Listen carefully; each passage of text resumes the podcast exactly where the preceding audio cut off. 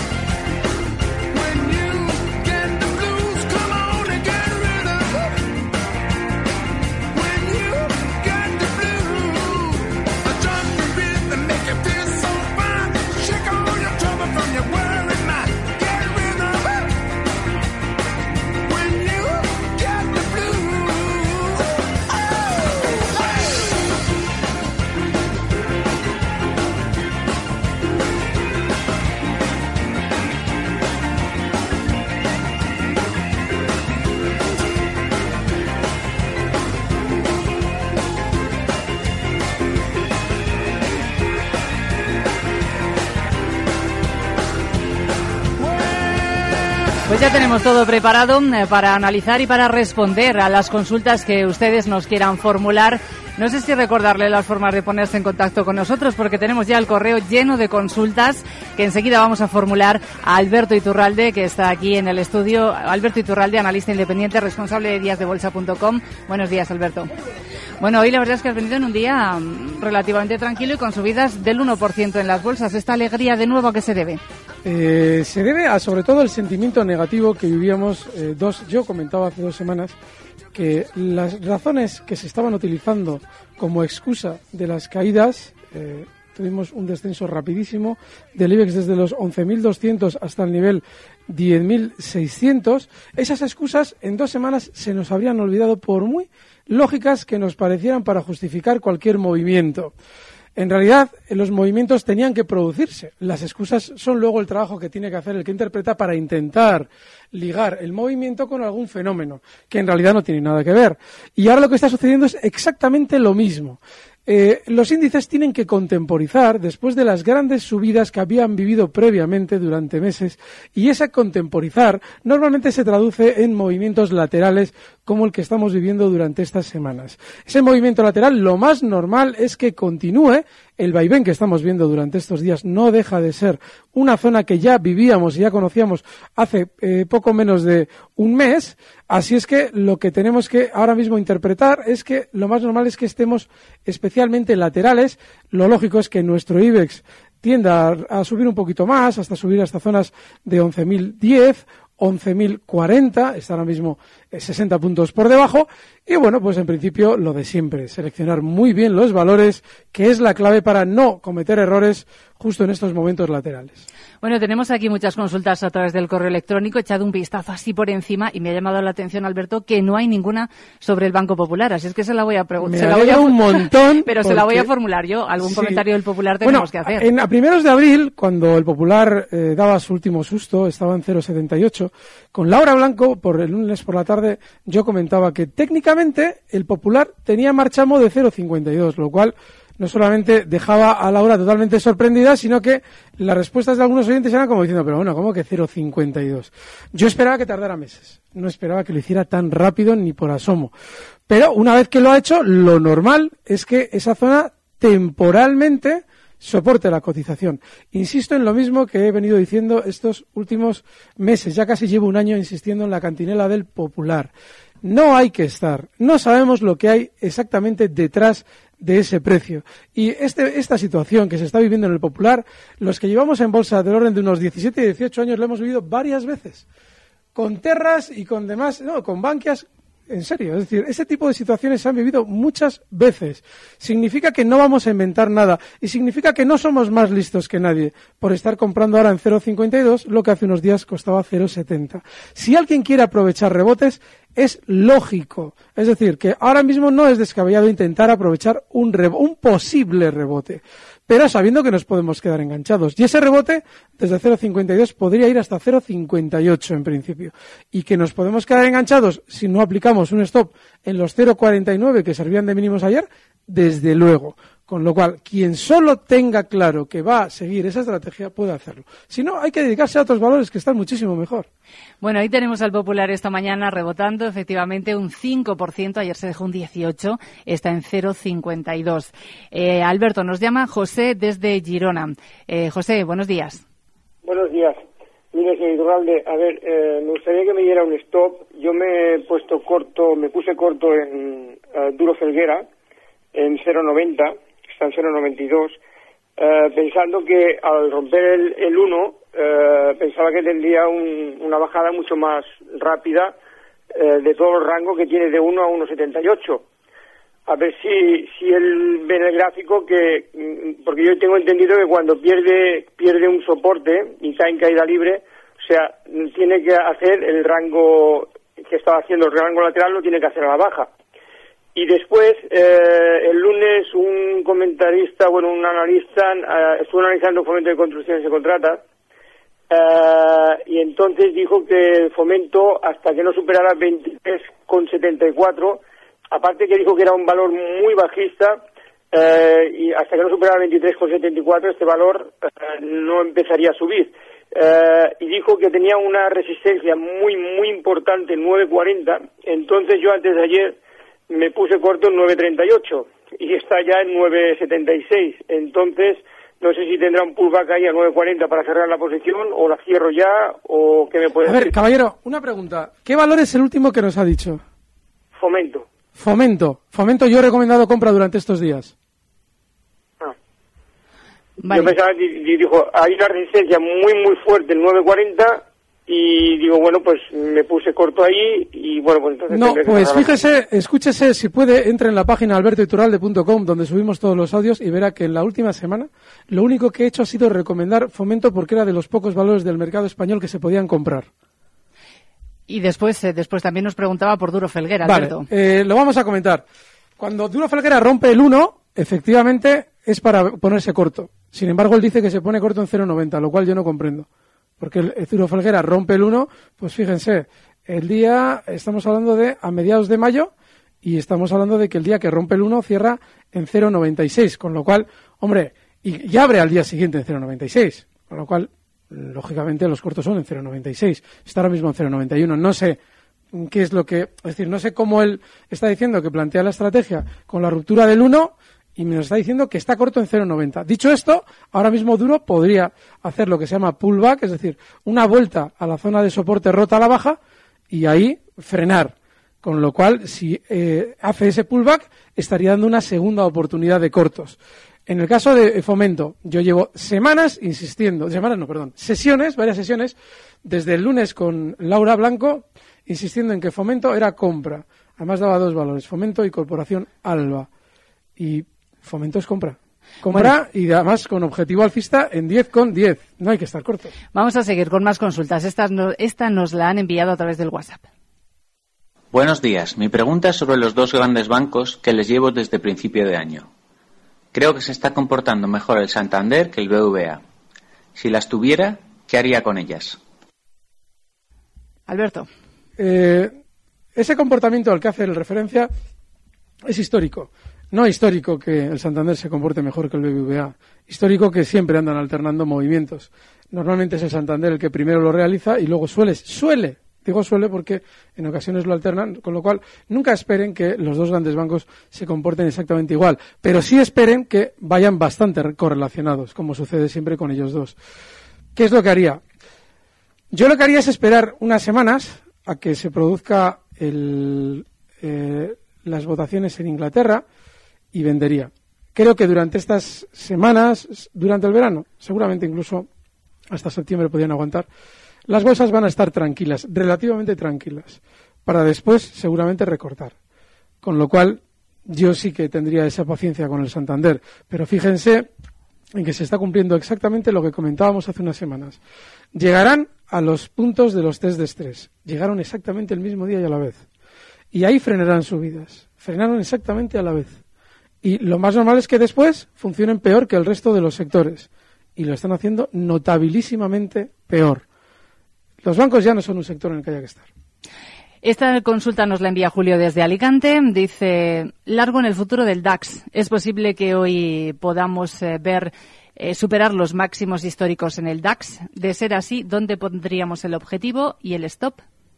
Pues ojalá se vieran esos máximos históricos porque yo vengo de la operativa DAX largo desde el 12.608 y ahora lo tenemos cotizando en los 12.789.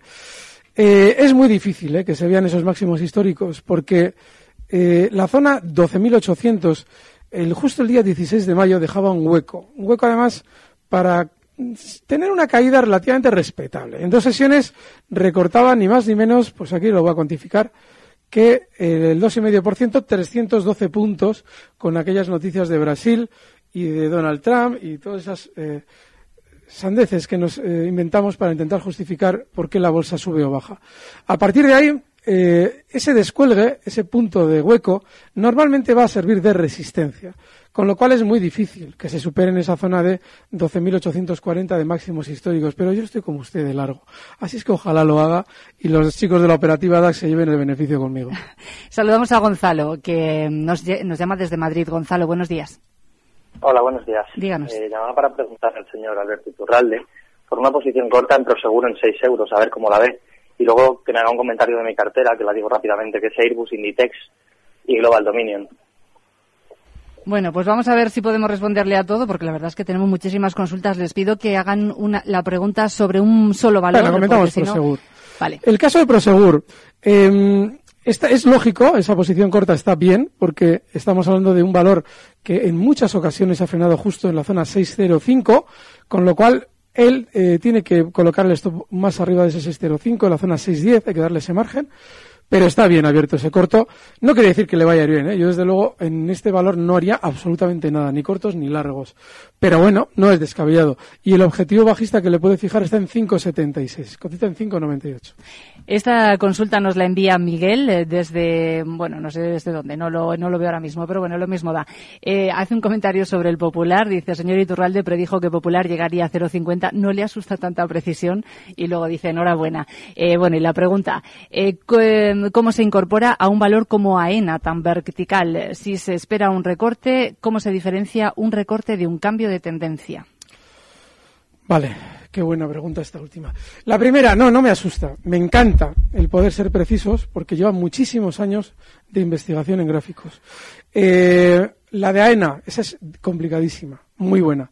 Fíjese, yo hasta tal punto es difícil eh, buscar una pauta en la que usted diga, vale, un valor que está subiendo verticalmente ahora se va a girar a la baja, que yo, por ejemplo, en AENA ya he dicho hace un par de días o tres que me abstengo ya de establecer estrategias compradoras con el valor como venía haciendo estos últimos meses.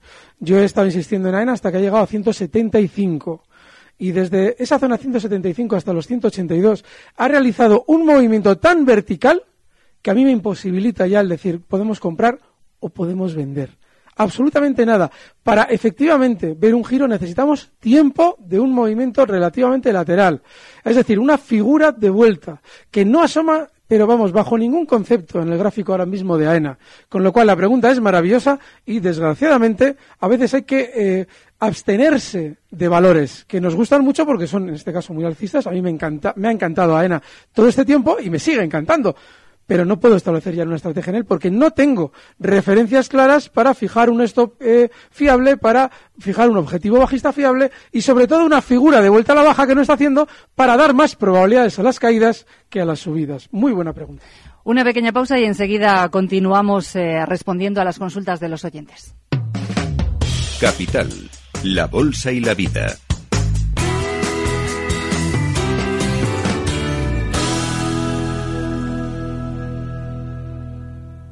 ¿Quieres darte el primer baño de la temporada?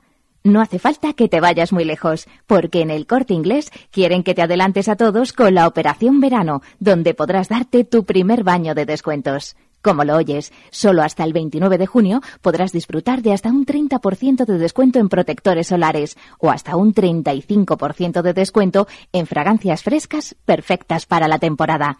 Y además, si tu protector solar preferido es de parafarmacia, ahora tienes la segunda unidad con hasta un 50% de descuento.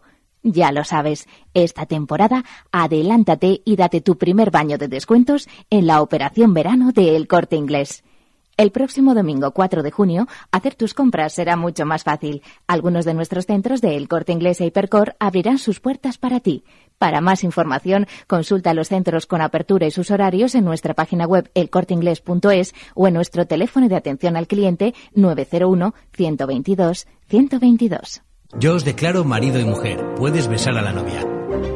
Para todo hay un primer día. Para invertir, también. Por eso Renta 4 Banco crea Foncuenta, un fondo de inversión que te ayuda a dar el primer paso, sin comisión de mantenimiento en cuenta, sin aportación mínima ni compromiso de permanencia, con disponibilidad inmediata del 90% de tu patrimonio. Pregunta en tu oficina o entra en r4.com y te lo contamos. Renta 4 Banco, tu banco especialista en inversión. Capital no garantizado, renta 4 Foncuenta ahorro FI inscrito con el número 5110 en CNMV tiene un nivel de riesgo CNMV 2 de 7 siendo 1 de 7 indicativo del menor riesgo y 7 de 7 del mayor riesgo.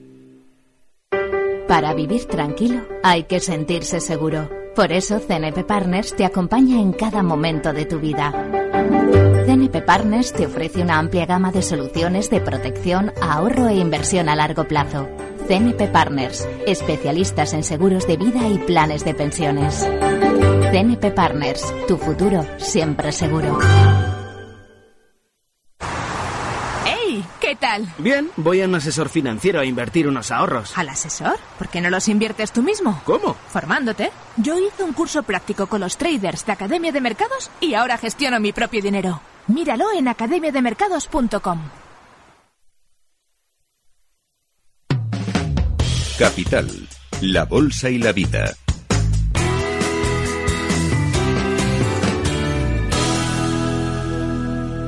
Seguimos con Alberto Iturralde, por cierto que nos pueden seguir a través de Periscope también, los gráficos pueden visualizarlos a través de esa aplicación. Y vamos a seguir con las consultas, eh, esta que nos la envía Javier, eh, Javier no, Lucas, dice soy Lucas eh, desde Barcelona y soy un fan suyo desde hace mucho tiempo, pero dice que hace caso omiso a sus consejos ya que no hay ninguna señal que haga ponerse corto. Anoche se puso corto en el SP en 2.430 puntos. No me creo tanta fiesta americana, dice.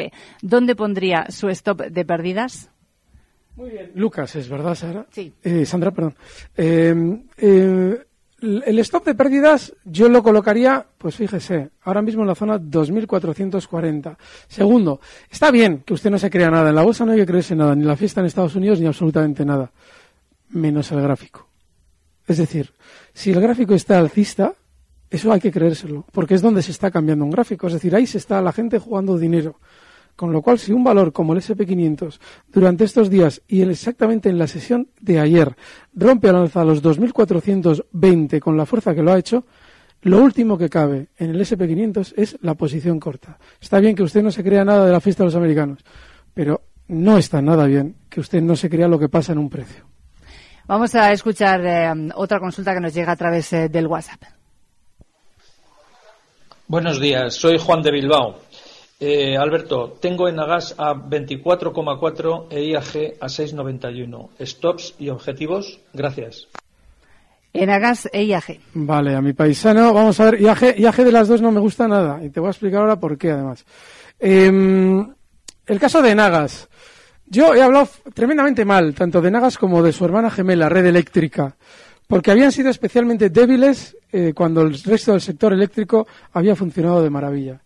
Durante estas semanas quiere cambiar completamente su actitud y creo que hay que dejarle eh, un poquito más de margen, porque en la subida que está realizando apenas hay una volatilidad que nos debe hacer sospechar un giro inmediato a la baja, es decir, que desde esos 26.65 no nos debe extrañar que durante estos días alcance zonas de 27.30. Es una operación que en mi opinión es no, más, más abajo, más abajo, más abajo. 27, 12, 27, sí, 27, 27, 12. Toda esa zona.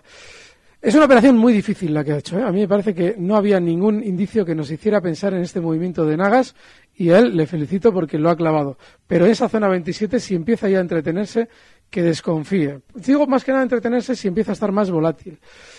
Caso radicalmente distinto es el de IAG. IAG había realizado hasta 2015 en su día una subida que venía desde el nivel 1,62 y llegó hasta 8. En ese año 2015 realiza un movimiento tremendamente lateral. a partir de la zona 741 se está colocando muchísimo papel. Ya lo habían hecho también a partir de la zona 660. Por eso, el, el valor de IAG durante estos meses ya ha frenado la vertical subida que había iniciado meses después del Brexit. Con lo cual, yo lo que creo es que ahora mismo en IAG hay muy poquita tela que cortar. Es decir, que quizás durante estos días rebote desde los 6,99 hasta 7,25, pero no hay apenas margen para salir. Ahí es donde yo me plantearía la salida seguro. Y mientras tanto, aquí sí que vamos a dar el stop. Eh, claro, los 6,75. Como no lo hemos dado en Enagas, lo decimos ahora mismo. El stop en 26,45. Saludamos ahora a Antonio, que nos llama desde Madrid. Antonio, buenos días. Hola, buenos días.